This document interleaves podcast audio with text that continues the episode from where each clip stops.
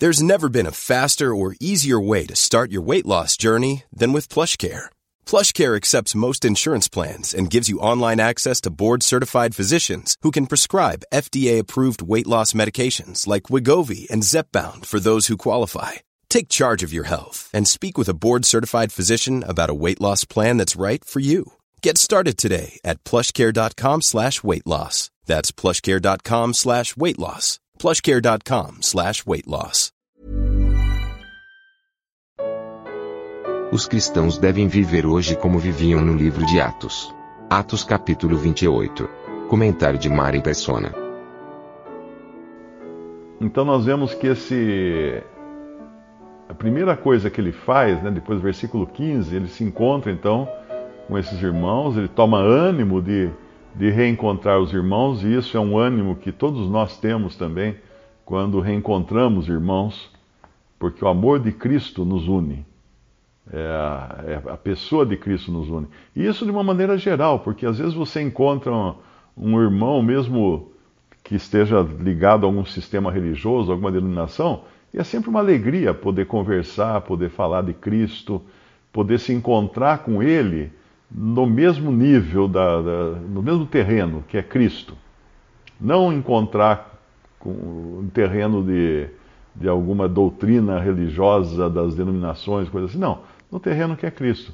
Tem um irmão que ele falava, ele costumava dizer, um irmão, eu acho que ele já está com o Senhor, inclusive, que o relacionamento de um cristão uh, congregado ao nome do Senhor, com outros que ele conhece, que ele encontra, ele sempre deve tentar identificar em que, em que, em que andar da casa eles vão conversar.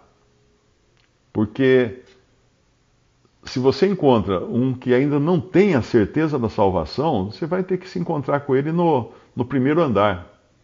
No primeiro andar do Evangelho. Não adianta querer subir o andar, subir mais para cima, para coisas mais elevadas, mais preciosas, porque ele não tem o conhecimento básico ainda da salvação. Ele ouviu um evangelho distorcido, ele ouviu um evangelho de obras, um evangelho que é de perseverança. Então é preciso conversar com ele no térreo, no térreo, na, na parte básica, antes de subir para o primeiro piso. Só quando ele já entendeu, então, ah, então agora vamos para o primeiro piso. Vamos conversar sobre outras coisas, sobre a pessoa do Senhor Jesus Cristo, sobre quem ele é, a sua divindade. Isso, é, isso tem um paralelo na conversão, na cura do cego, de, lá de João, eu acho que é capítulo 8, se não me engano, ou 6 de João. Uh, o cego é curado, aí tudo fica aquela polvorosa, ele era um mendigo, o cego, a família é convocada então para dar um, o testemunho ali perante os judeus. E eles falam: ah, nós não sabemos, não sabemos, só sabemos que ele era certo. Eles não querem compromisso, a família, porque eles tinham medo de ser expulsos da sinagoga. E ser expulso da sinagoga era, era a morte, né? porque naquela sociedade teocrática, onde tudo girava em torno do, do, templo quando era em Jerusalém, ou em torno da sinagoga quando era nas outras cidades, sinagogas eram salas de leitura das Escrituras. Isso era sinagoga. Não era. Algumas pessoas justificam, às vezes, falam assim: ah, não, mas no, no começo da igreja também tinha. Tinha muitas denominações, tinha sinagogas, né? Não, a sinagoga era dos judeus. Eles reuniam ali para ler as escrituras. Não tinha nada a ver, não tinha nada a ver com a igreja. Eh, Paulo ia às sinagogas pregar o evangelho para os judeus, porque ele pregava o evangelho mas ele não ia congregar nas sinagogas. Os cristãos não iam congregar na sinagoga. No começo, eles continuaram frequentando o templo por falta de entendimento ainda, porque Deus ainda não tinha revelado a verdade acerca da igreja para Paulo, o mistério, né? O mistério da igreja para Paulo. Quando revelou para Paulo, aí você não encontra mais os cristãos indo ao templo lá em Atos. Atos é, um, é uma história progressiva da igreja. Começa de um jeito, tem coisas que eles fazem no começo Uh, depois vocês vão me ajudar a voltar onde eu estava, porque eu estou indo longe agora com a conversa. Eu já estou subindo, subindo o prédio aqui, estou nas escadas subindo, mas vem, vem o pensamento e eu não quero desperdiçar. Então, quando, quando você pega Atos, lê Atos, é preciso entender que Atos não é um livro de doutrina. Atos é um livro de atos, como que os apóstolos agiram e como os primeiros cristãos agiram. E, e eles agiram muitas vezes acertadamente e às vezes também de forma errada ou levados por impulsos, não é? Então você vê, por exemplo, no começo de Atos, os cristãos vendiam tudo e repartiam entre todos. Não foi dito que eles tivessem que fazer isso. Não foi dito, foi, foi espontâneo, foi da alegria, do gozo do que estava acontecendo ali no começo da igreja, naquele poder todo do início da igreja. Isso era importante. Então eles, eles se sentiam uh, muito, muito uh, altruístas, né, de vender tudo. E? Aí acontece aquele episódio de um que quer parecer que vendeu tudo, né? Ananias e Safira, eles querem fazer de conta que venderam tudo só para ficar bem diante dos irmãos e com isso eles morrem. Porque o poder no começo da igreja era tão grande que Deus não tolerava um pecado como a mentira, por exemplo. Mentiram para o Espírito Santo. E tinha ali os apóstolos. Os apóstolos tinham o poder de condenar à morte aqueles que pecassem de forma grave. Porque era o pecado para a morte. Entenda que pecado para a morte não tem nada a ver com perda de salvação. Pecado para a morte é para a pessoa morrer. Morte física, né? que é o pecado para a morte. Não tem pecado para a morte espiritual. Tanto é que quando Paulo, na primeira carta aos Coríntios, no capítulo 5, ele emite uma sentença que seja entregue a Satanás, aquele que estava em pecado por estar uh, dormindo com a sua, a sua madrasta, uh, ele ainda fala depois, para que o espírito seja salvo no dia do Senhor. Então, o pecado para a morte não tem nada a ver com morte espiritual, é morte física. Um crente verdadeiro não perde a salvação, mesmo que ele morra, ele está salvo. O espírito vai para o Senhor. Uh, então, retornando aqui, como, como, no começo eles faziam coisas como era essa de vender tudo e dividir entre todas as pessoas. Uh, alguém até perguntou para mim esses dias, alguém perguntou e falou assim: ah, Você disse que a gente tem que congregar do jeito que era no, no princípio eu, eu, eu pergunto, você já vendeu tudo e distribuiu entre os irmãos? Essa é a falta de entendimento que as pessoas têm. Porque já no capítulo 6 de Atos, o que aconteceu? Nós vemos que essa estratégia, ou esse costume, já não deu certo. Porque alguns uh, estavam reclamando, alguns dos, dos gentios convertidos, dos gregos, estavam reclamando porque as suas viúvas não estavam recebendo a quantia necessária, do, do ajuda, a ajuda necessária. E, no, porque eram muitos judeus, né? Então eles direcionavam tudo para mais para viúvas dos judeus.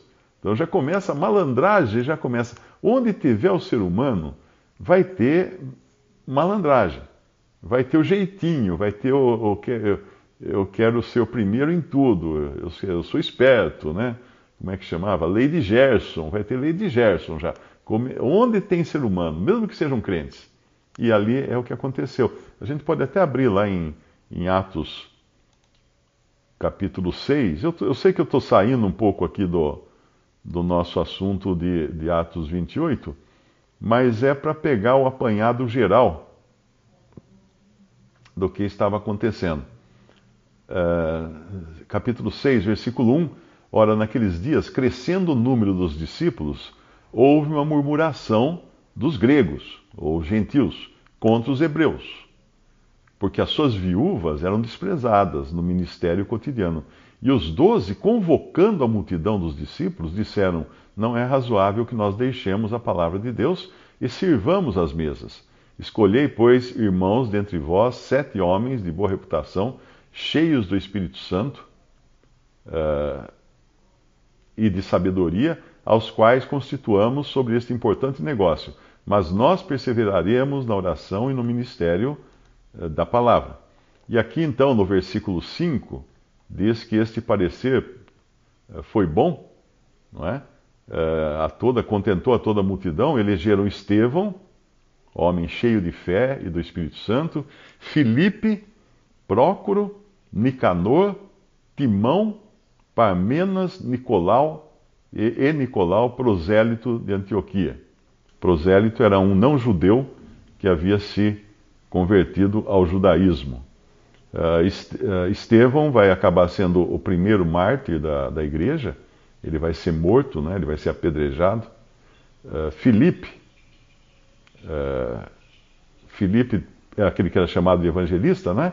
aquele que foi pregar o evangelho para, para o, o eunuco. E aqui tem também esses outros, e um deles aqui é, é prosélito de Antioquia, ou seja, certamente não era não era um, um judeu, mas era um, um, um, convertido dentre os gentios que morava em Antioquia. Uh, voltando lá então, eles, eles passaram aqui a eleger, eles elegeram uh, esses com a aprovação dos apóstolos. Agora, interessante também, só pegando um gancho aqui, uh, a multidão, no versículo 5, é claro que essa multidão são os os salvos, né, os crentes. Eles, eles elegeram essas pessoas e os apresentaram ante os apóstolos, e estes, orando, lhes impuseram as mãos. E crescia a palavra de Deus em Jerusalém, e, e etc, etc. Agora, o que, o que aconteceu aqui é importante notar que quem elegeu foi a Assembleia. Esses aqui são os diáconos, dos primeiros diáconos, que iriam cuidar das coisas materiais. Depois, lá na carta a Timóteo, ele vai falar das prerrogativas ou das qualidades que os diáconos devem ter. Agora, os diáconos, sim, são eleitos então pela Assembleia para cuidar da, da, parte material, das necessidades materiais. Já os bispos, ou anciãos, ou presbíteros, que é tudo, é tudo isso são sinônimos, eles não são eleitos pela Assembleia. Eles eram eleitos pelos apóstolos. Eles tinham essa, esse poder de eleger os bispos, anciãos e, ou presbíteros. É a mesma coisa, são sinônimos. Uh, também chamado de pastores lá em Hebreus. Mas eram, eram, não era o dom de pastor, eram pessoas que tinham, uh, eram os vigilantes da Assembleia. Eles eram os supervisores da Assembleia, aqueles que ficavam de olho para ver se as coisas estavam funcionando bem. Não eram necessariamente líderes no sentido de uh, dirigente de culto, como existe nas denominações. Não, não era, o, não era a figura do pastor à frente de uma congregação. Não, porque em, em 1 Coríntios 14 já mata qualquer ideia de que tenha um homem à frente. Porque ali todos podereis profetizar, todos, um após o outro. Uh, falem dois ou três profetas, os outros julguem. Então tem uma, é todo um conjunto trabalhando ali em, em 1 Coríntios 14 na, na reunião da Assembleia. Quando a Assembleia está reunida, não tem um líder, não tem um homem à frente. Vai falar assim, ah, irmão, você vai cantar um hino, agora vamos ouvir a Mariazinha trazer um louvor, agora vocês abram aí a Bíblia em tal lugar, vocês não sei o quê. Peraí, quem que é isso? Quem, quem que está no meio ali? É, o, é esse homem ou é o Senhor? É o Senhor no meio. E quando estamos reunidos ao nome do Senhor, Ele está no meio e é o Espírito Santo quem vai levantar quem Ele quer. Ele escolhe quem vai dar o hino, ele escolhe quem vai orar, ele escolhe que. Né? Diferente do que nós estamos fazendo aqui. Isso aqui não é uma reunião da Assembleia, não existe reunião da Assembleia no meio virtual. Nós não reunimos onde o IP está no meio, né? Dois, onde dois ou três estiverem reunidos no IP, tal, tal, tal, tal, tal, aí está o IP no meio. Não, não tem nada disso. Aqui é um estudo bíblico só, então tem o, o, o, dono do canal aí, que é o Berto, que é o, o, que organizou a plataforma, acho que é, né? Não sei, uh, que organizou a plataforma e convida então os irmãos para vir e me convidou para falar nesses estudos. Então, uh, então voltando lá, os, os diáconos, que são os garçons, vamos dizer assim, da Assembleia, eles são sim escolhidos pela Assembleia. Toda Assembleia tem que ter nunca um só, são sempre plurais, é sempre plural, também os, até mesmo os presbíteros, os anciãos também é sempre plural, nunca um só. Por quê? Porque ele vai cuidar das necessidades materiais, ele vai cuidar do dinheiro. Então acabou a coleta, por exemplo, no domingo, quando é feita a coleta, uh, não é, não é para pegar aquilo lá e um irmão falar, não, deixa, deixa comigo que eu, eu vou cuidar aqui da coleta. Pode deixar, pode confiar. tá. o último que, que, que disse isso né, passou a mão. Não pode confiar, porque a Bíblia fala que pela boca de duas ou três testemunhas Toda palavra será estabelecida, inclusive quanto deu na coleta.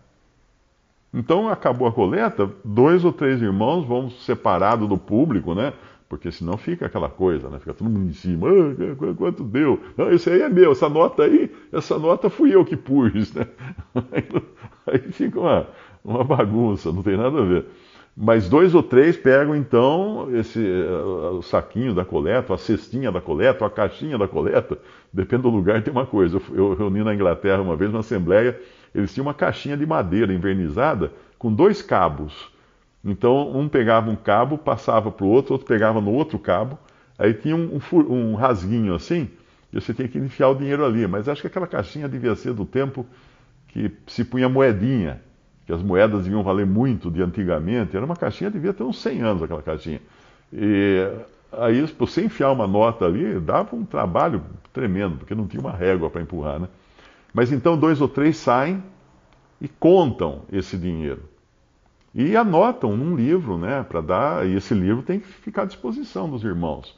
Quem quiser olhar, né, não que precise anunciar toda a reunião, ó, oh, deu tanto a coleta, não, não é isso mas ficar à disposição dos irmãos, para que quem quiser olhar lá, lá está escrito quanto deu a coleta, uh, para que foi gasto, onde foi empregado esse dinheiro tal. E, e isso, normalmente, uh, não é um dinheiro para se guardar, não é um dinheiro para fazer investimento. Né? Tipo assim, não, vamos investir na bolsa esse dinheiro para. Amanhã já foi, evaporou o dinheiro. Não tem isso. Eu estou dizendo isso como alguém que congrega já há algum tempo e já fizemos todas as, todos os erros nós cometemos ao longo desse tempo, né? Desde de deixar na mão de um irmão o dinheiro, uh, mas sempre aprendemos da maneira errada. Uh, tipo assim, depositar na, na, conta de um irmão. Como assim depositar na conta de um irmão? Acontece aquilo que aconteceu no plano real, né? Que no Nordeste teve um. Eu trabalhava no banco nessa época, o que aconteceu no plano real? Congelaram-se todas as contas, todas as poupanças, todos os investimentos. E tinha gerente, e tinha prefeitos de cidades do Nordeste que recebiam do governo federal a verba para pagar as, os mutirões de, de trabalhadores, os coitadinhos que não tinham de onde comer. Então a prefeitura contratava para abrir estrada, para pintar calçada, para limpar a rua tal, e, e pagava com esse dinheiro vindo do governo federal. Mas o que acontecia? Esses prefeitos malandros, eles pegavam a verba, depositavam no seu. Naquele tempo você punha no overnight e no dia seguinte já tinha mais dinheiro, né? Aplicação, assim, tinha muita inflação. Então eles depositavam no, na sua própria aplicação, deixavam uma semana lá rolando e dando desculpa, né? Pessoal, vocês me desculpem porque não, não conseguiam, o governo federal não mandou o dinheiro e etc, etc, etc. E aí eles ficaram. Daí quando travou tudo, quando o Collor trancou as poupanças, trancou os investimentos, então esses caras ficaram em papo de aranha, porque eles não conseguiam pagar os, os coitados que trabalhavam para a prefeitura, porque eles estavam investindo o próprio dinheiro. Então é muito cuidado, mexeu com dinheiro, precisa ter muito cuidado, porque a gente pode fazer coisa errada, né?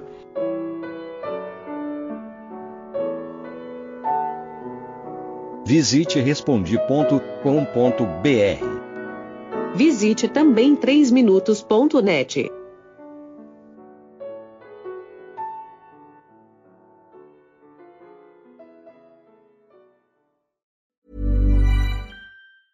Mom deserves the best, and there's no better place to shop for Mother's Day than Whole Foods Market. They're your destination for unbeatable savings, from premium gifts to show-stopping flowers and irresistible desserts. Start by saving 33% with Prime on all body care and candles. Then get a 15-stem bunch of tulips for just $9.99 each with Prime. Round out Mom's menu with festive rosé, irresistible berry chantilly cake, and more special treats. Come celebrate Mother's Day at Whole Foods Market.